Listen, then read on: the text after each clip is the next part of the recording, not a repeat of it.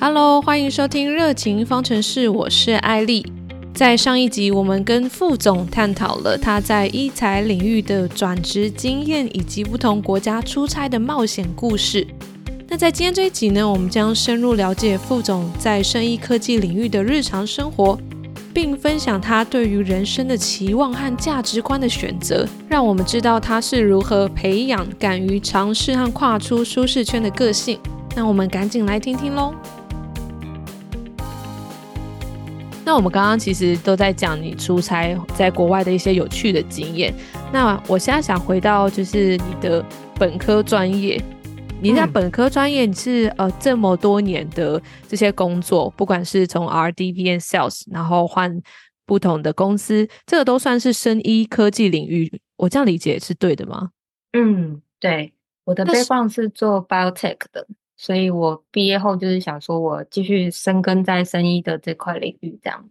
可是当初是怎么有什么样的动机跟想法，想说要修这个科系？哦。这就要回到说，我当时的物理化学很差。哦，这个物理化学不需要好是吗？因为当时我们会分组嘛，然后我选了三类，三类就是我觉得 CP 值最高的，我的所有科目都可以学到，然后再加上生物这一块，我觉得蛮有兴趣的，所以我在高中选组别的时候就选三类，即便不能当医师，我也会想说我可以去。做其他生命科学相关的研究，那不管怎样，对未来的人类或者是就是环境也好，都是有帮助的。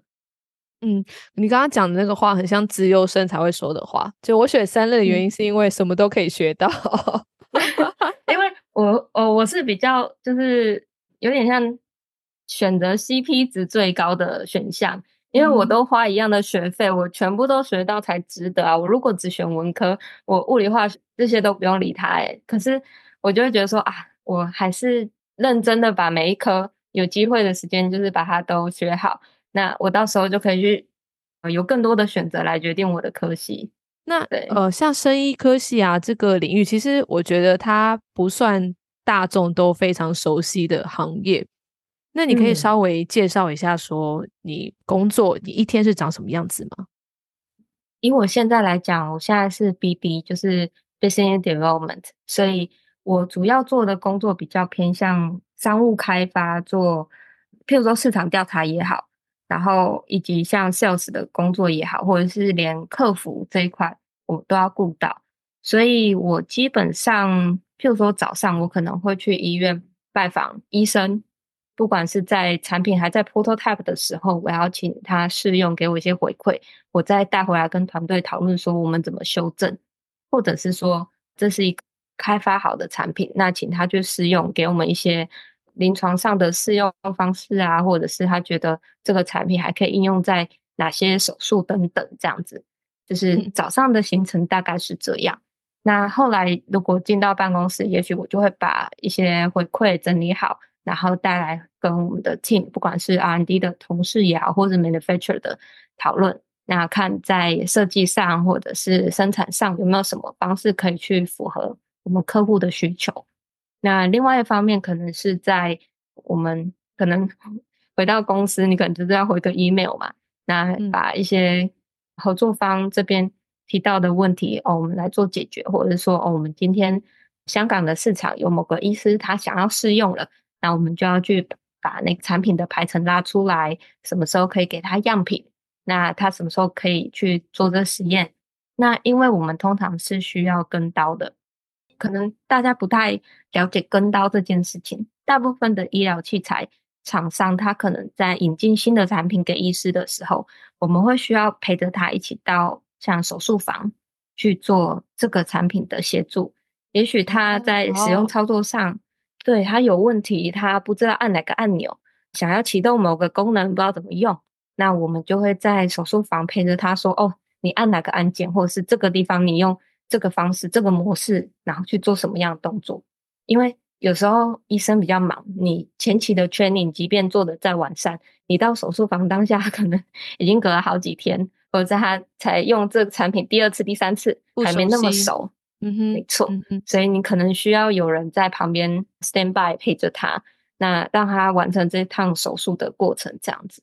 其他的部分可能呃，除了跟刀之外，我可能就是在跟美国的客户或者是美国医师，然后一样做线上开会等等，去了解他们目前使用的状况啊，然后跟可能接下来他们想要用多少支，那我就会跟经销商这边讨论说，哦，那我们预期怎么去排货？那他们仓储的问题有没有处理好？或者是接下来他们如果遇到客诉，那怎么去把这个呃讯息回馈给我们？产品怎么回收等等，就是会是一个呃完整的系统这样子。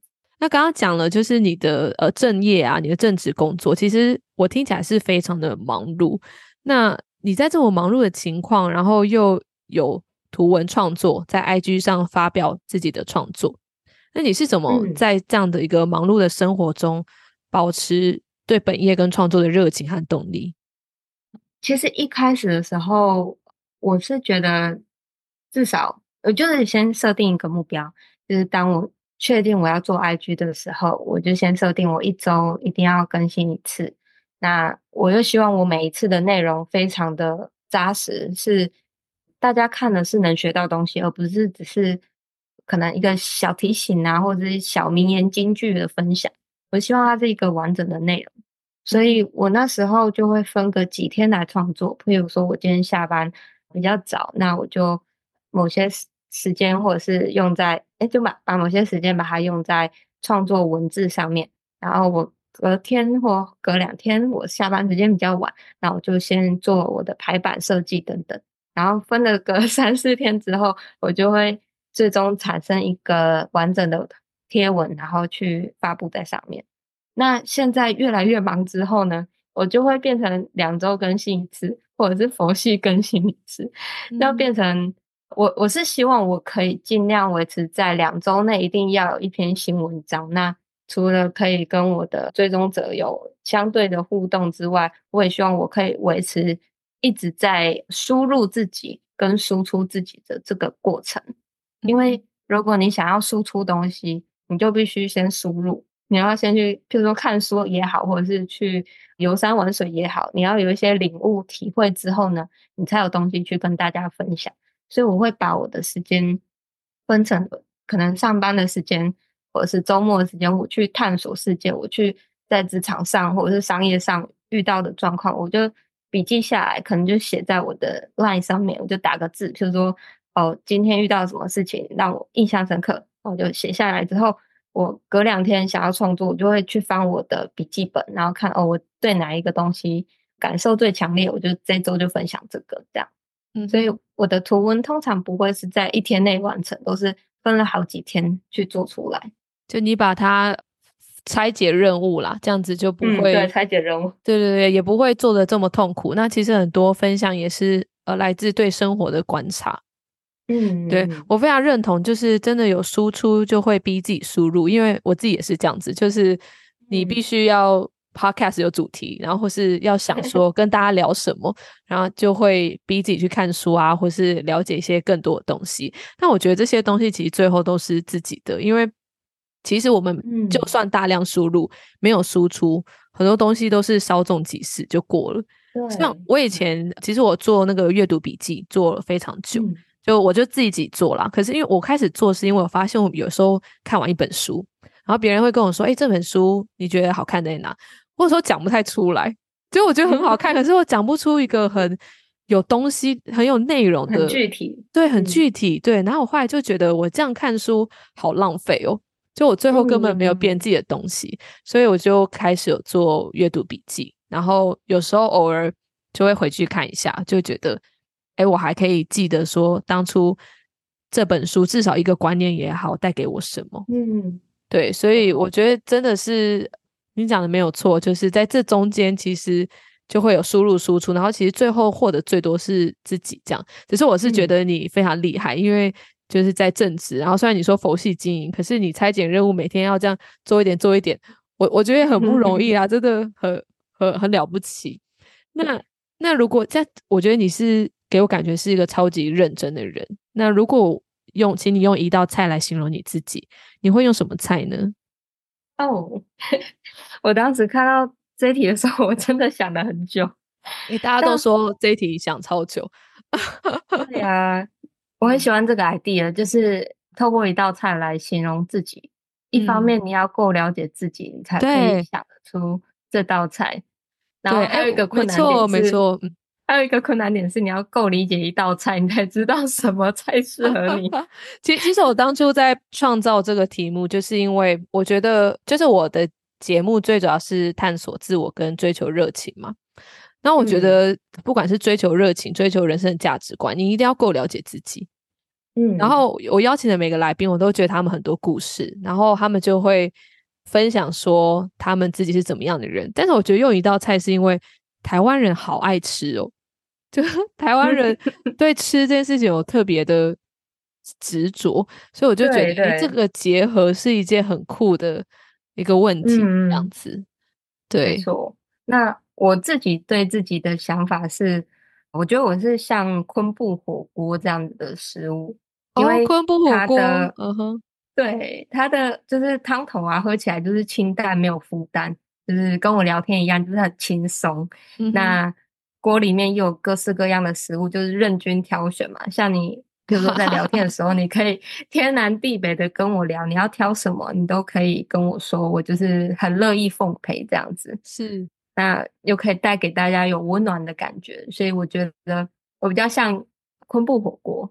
那你知道我在 IG 上也有问大家说，你觉得 我像什么样的食物？对对。然后我收到最多的答案是佛跳墙。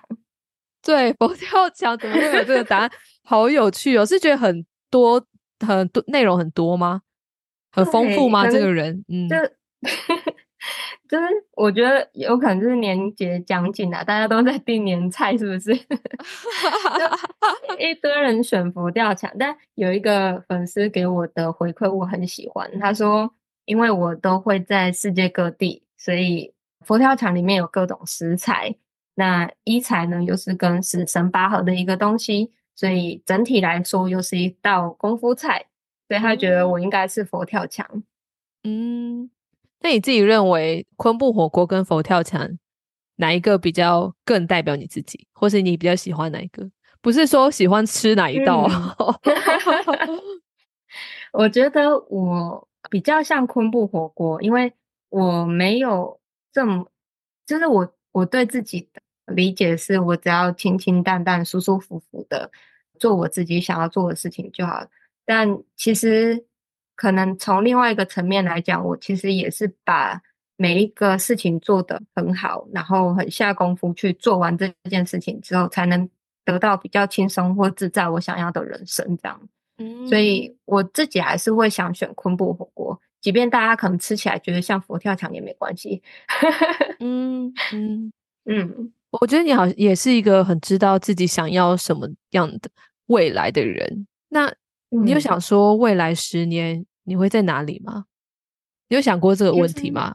蛮好，蛮好奇的。嗯，其实对我来说啊，十年之后，我会希望我是一具有影响力的人，不管是在带领新人也好，或者是就是在职场上，也许我是一个管理者，我需要管理团队啊，带领一些跟我志同道合的伙伴也好，或者是我不一定要在职场这个环境，我是在。自媒体这个环境，我可以跟很多我的读者或者是一起奋斗的创作者们一起有一些共同的事业也好，或者是成立一个团体去服务更多朋友也好。我希望我是能有一个明显影响力的人。嗯，我好奇说，因为你刚刚有说，不论是在本业医疗呃医材这边，或者是当一个创作者，都希望可能具备一定的影响力。那就是你从小或是你现在。你的梦想是什么？嗯，我觉得只要是能够让我的周遭的人都开心，那我心里就会觉得很开心诶。嗯，我没有特别说我一定要完成什么目标。嗯，对。但如果说真的要讲一个，就是可以去环游世界，就是我 可以在我还有人能力可以到处走动、走跳的时候，可以去游山玩水，看更多我没有见过的世界面貌也好，或者是人文风情也好。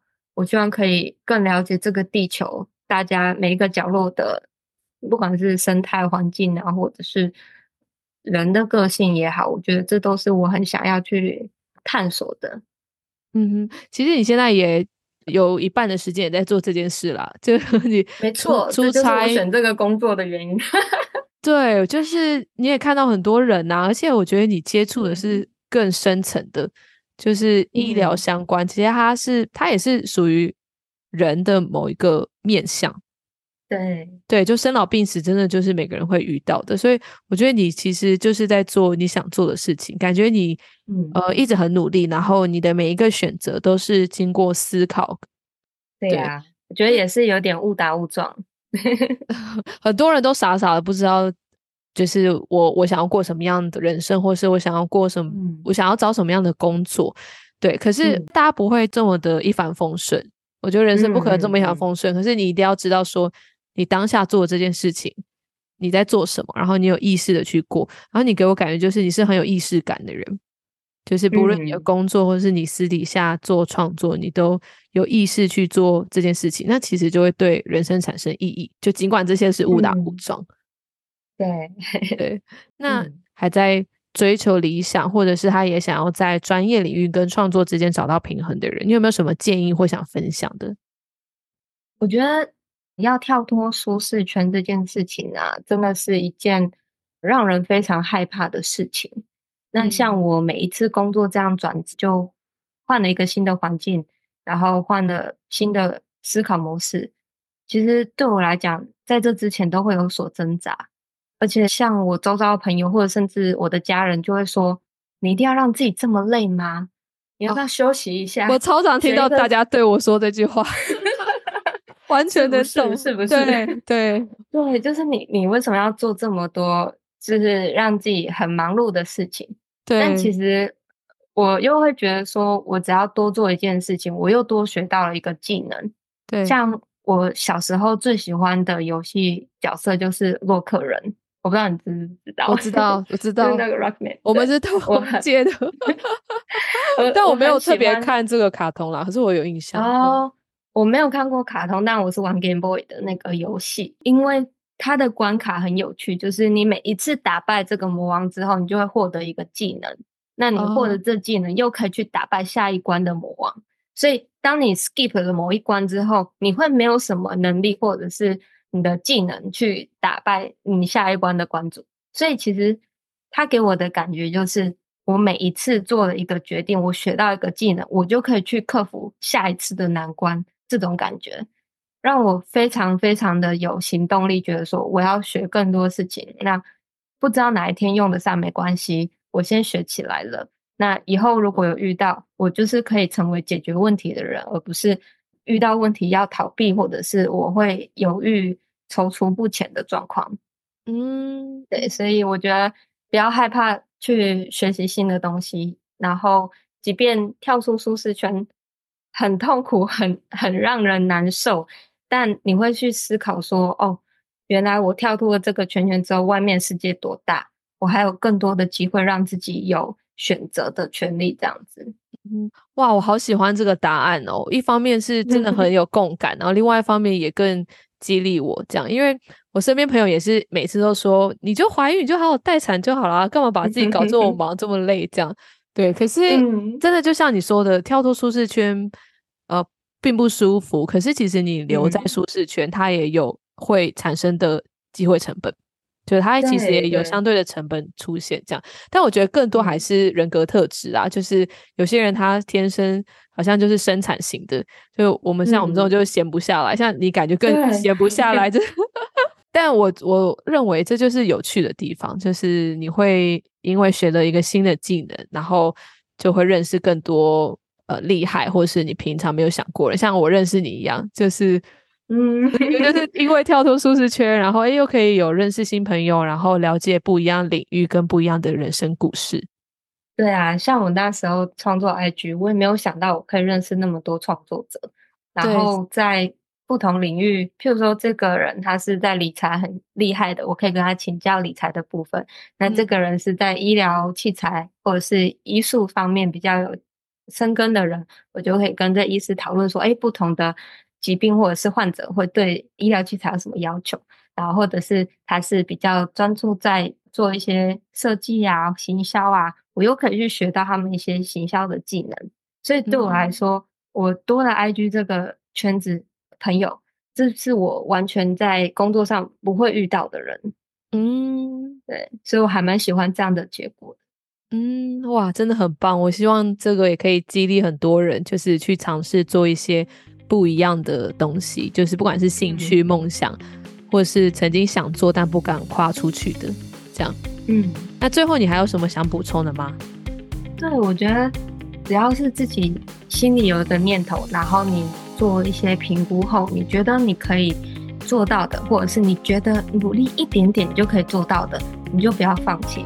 你做了就知道你是不是适合这个东西。那不适合也没关系，你就抓好一个止损点。那停止之后，你再去开发下一个乐趣，这样就好了。就是不需要给自己太大的压力，说我每一项决定做完之后，我一定要做到最完美。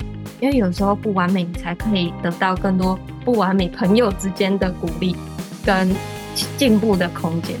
对对，就是这个过程其实会比结果来的更有趣。嗯，没错。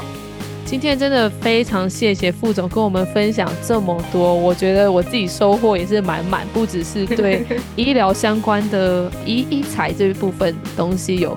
多一点点的认识，因为我身边其实完全没有这类领域的朋友，对，然后同时又可以听到你的故事，跟你是怎么样在创作跟工作之间做平衡，我觉得也很激励，我相信也会很激励大家。那我们今天的 podcast 就到这边喽，谢谢副总，谢谢，好，谢谢艾莉，好，谢谢大家，拜拜，拜拜，拜拜。